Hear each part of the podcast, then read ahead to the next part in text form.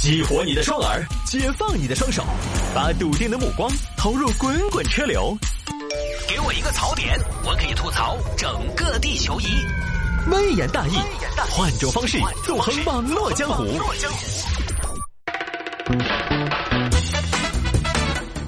欢迎各位继续回到今天的微言大义。有听众朋友说摆一下这个事情：女孩想学艺体，遭家人反对，负气出走遇轻生，被迪哥救下。这事情发生在阆中，阆中一个小姑娘今年高二，不知道名字，小李嘛。小李今年高二，这儿马上也要高三了，对自己的未来有自己的打算。爸爸妈妈，我我商量个事情，什么事儿？我我想考个艺体。你想咋子？我想考个艺体，这儿下半年我就高三了，我这边想尽快的学起来。你想考艺体？你想考艺还是考体？考艺乐器会不会？吹口哨不算哈。考体一百米啥成绩？你考艺体。爸爸，艺体有很多专业，像艺术类，除了乐器之类的，还有播音、主持、表演什么的。表演，表演学出来做啥子？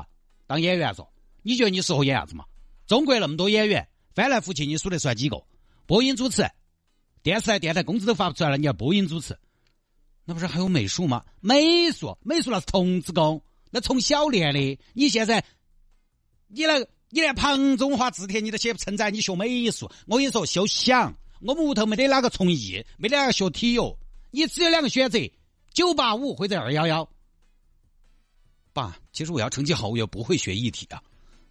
成绩好就二幺幺，成绩不好嘛，你就上职高，哪怕你自己考不起，哦，你直接找活路做都不准上艺体。爸，你听我说，我是真的想在这个方面好好发展。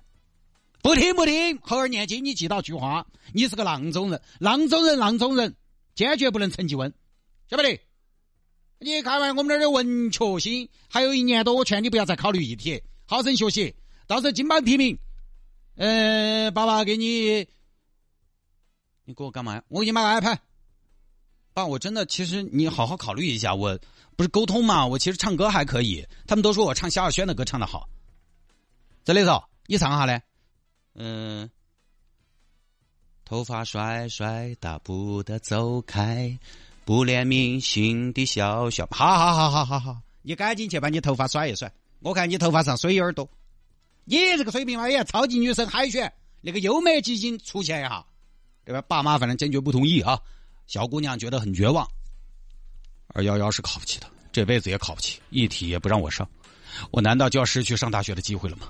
人家牡丹上学期就去学美术了，人家芍药去年就上播音主持了，只有我，只有我，我难道就要跟大学擦肩而过吗？难道我就只能？与其这样，我就不如不活了。啊，这边就跑去买了啤酒，买了头孢，哎，头孢这个喝酒，头孢下酒，说走就走。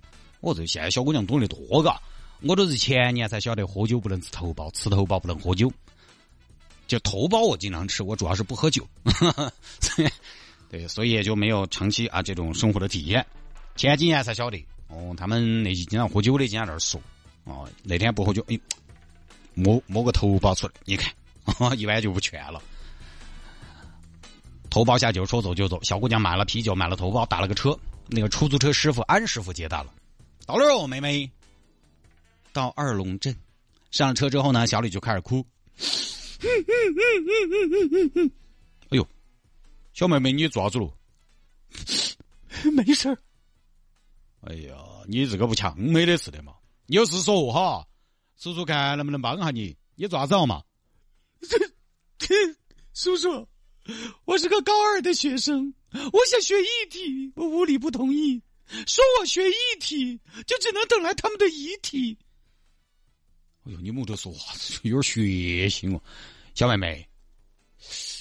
家里面，我觉得家长哈这个东西肯定有他们的考虑，是不是？你这个学艺体，现你说就业好难嘛？爸妈肯定也是为你好。我知道他们是为我好，但是为我好，为我好，要我觉得好才好。他们从来不关心，对我来说，什么才是真正的好？或者你这个爸妈他们人生对不对？阅历肯定比较多，看的嘛也比较长远。现在学艺体花钱不说，以后出来找工作咋的？你跟我爸妈一模一样，我要下车。下，你还没到的嘛，你这还有七八公里。我要下车，下车。哎，师傅当时不放心，就撵出去了。啊，这小姑娘下车，他就撵出去了。哎呀，小妹妹，你跟我回去嘛，我把你交给你们屋头人。我不回去。这样，师傅，我多给点钱，你拿着，你不管我，好不好？不要管我。哎，妹妹，这个不是钱的事，你要是那么，你说这这叔叔也不放心，对不对？你上了我的车嘛，我肯定要对我的乘客负责噻。用不着你负责，走开啊！让我自己一个人待一待。哎呀，小妹妹，你这个还是如花一般的年纪，未来的路还很长，沿途的风景时好时坏，那都是人生常有的事儿。难得人生走一遭，酸甜苦辣都是滋味儿。不就是不学一体吗？以后你还可以自学嘛？你还可以回去跟爸妈沟通嘛？叔叔的儿子跟你一样大，也跟你一样叛逆，叔叔能理解啊。劝了二十多分钟，小李答应回去，结果上了车开始喝酒。啊！一杯敬自由，一杯敬死亡，快速我的平凡驱散了迷惘。一杯敬自由，一杯敬死亡，宽恕我的平凡，驱散了迷惘。哎呀，小姑娘，你听你这过后不学艺的是对的，少喝点。师傅，你来不来点嘛？我开车。小姑娘，等你考上大学，叔叔再陪你喝。哦，叔叔，那我吃两颗药。吃药？吃什么药？你不要乱吃药啊，妹子。哼，吃点头孢嘛。喝酒不吃头孢，喝不出来感觉。啊，最后反正很曲折。安师傅呢，又找同事，又找学校，把小姑娘安全送到。而考虑到她喝了酒，吃了头孢，家长又带到医院进行了洗胃，就这么个事情。这个事情说明喝酒不能吃头孢。啊，当然这个其实不是重点。这个事情的重点是安师傅嘛，好人好事儿啊。媒体报道的角度很负责的，把可能想的不是那么清楚的小李救下来了，而且中间还是投入了很多精力的。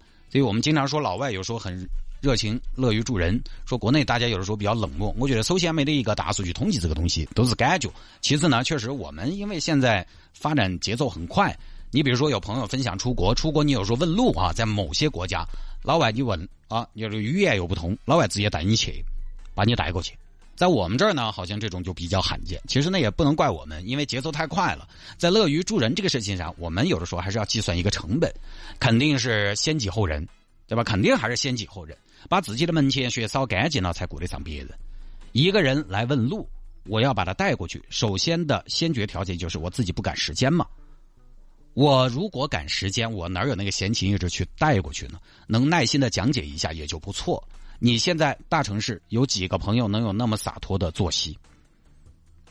你看这个的哥安师傅，他还是这一趟白跑不说，也好暂停运营，把娃送到学校，安排同事去报警、联系家长等等，也是一撇拉的事情。当然，也是因为人命关天的事情，所以呢，我觉得这个好人好事在中国应该也并不罕见。很多朋友如果观察到不对，也一定不会袖手旁观，只是方法不一样而已。好，说回来，小妹妹考 ET 这个事情。因为听众里边呢也有很多朋友经常跟我说学一体学一体的事情，有朋友觉得自己孩子在某个阶段表现出对某个领域比较高的热情，或者是在父母看来比较好的天赋，他觉得是不是可以尝试？这个呢，首先我说一下天赋这个事情啊，天赋这个事情呢，呃，我我发现了没有哪个家长会觉得自己的孩子在任何任何领域都都没有天赋。没有哪个家长觉得自己的孩子在任何一方面都没有天赋，所以有时候我们家长看到孩子的天赋有可能是个误区。娃娃某方面的天赋只是跟娃娃自己其他方面比较显得要出众一些，还是说横向跟其他很多娃娃进行比较，确实要出众一些。而这个比较的样本又有多大？你比如说，我娃娃画画还可以，你娃娃是真的画画还可以，还是相比他的唱歌，他的画画还可以，这两码事儿。所以呢，正确看待自己孩子的天分很重要。第二呢，一体这个事情，为什么小时候很多孩子学这样学那样，后边就不行了，后边就还是上学去了？为什么呢？因为其实一体啊，这个并不是一条捷径，各位，哦，一体绝对不是捷径，一体反倒来讲它的成功率啊，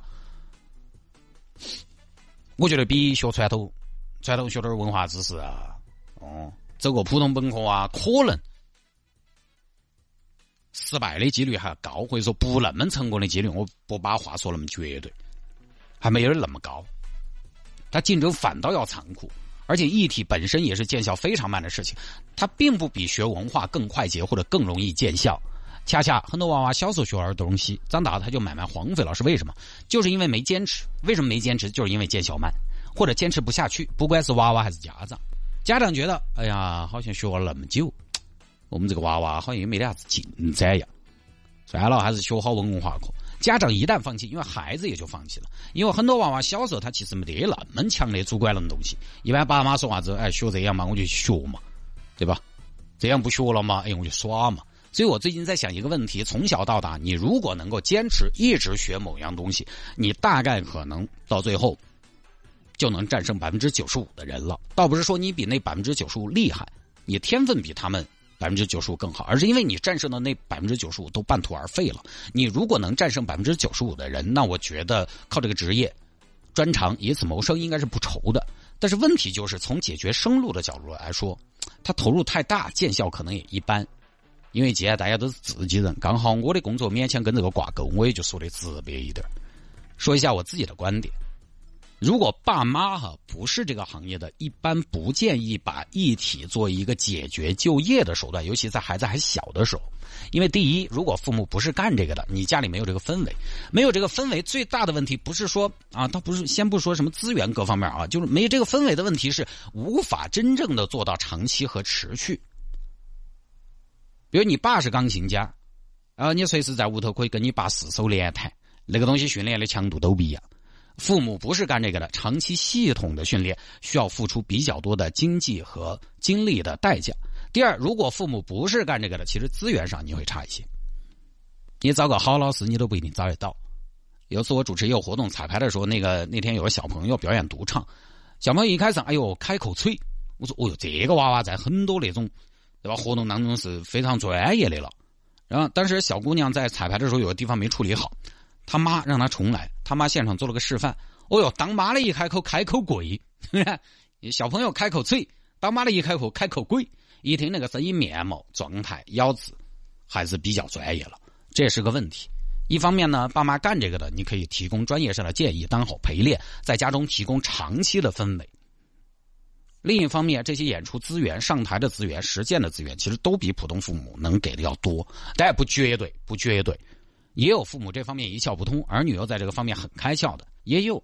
但我只是想说呢，父母干这个的儿女再去学，成本其实要低很多。如果父母父母不是干这个的呢，你投入其实要大得多。我个人觉得呢，现在孩子学了什么琴棋书画这样那样的，呃，家长呢，你就把它当成一个孩子的爱好来学，先学着再慢慢看。啊，不要孤注一掷，很少有孩子在四岁、五岁、五六岁就表现出什么特别让人折服的天赋。你就先看，为什么前面我说你只要坚持到最后就可以战胜百分之九十五的人？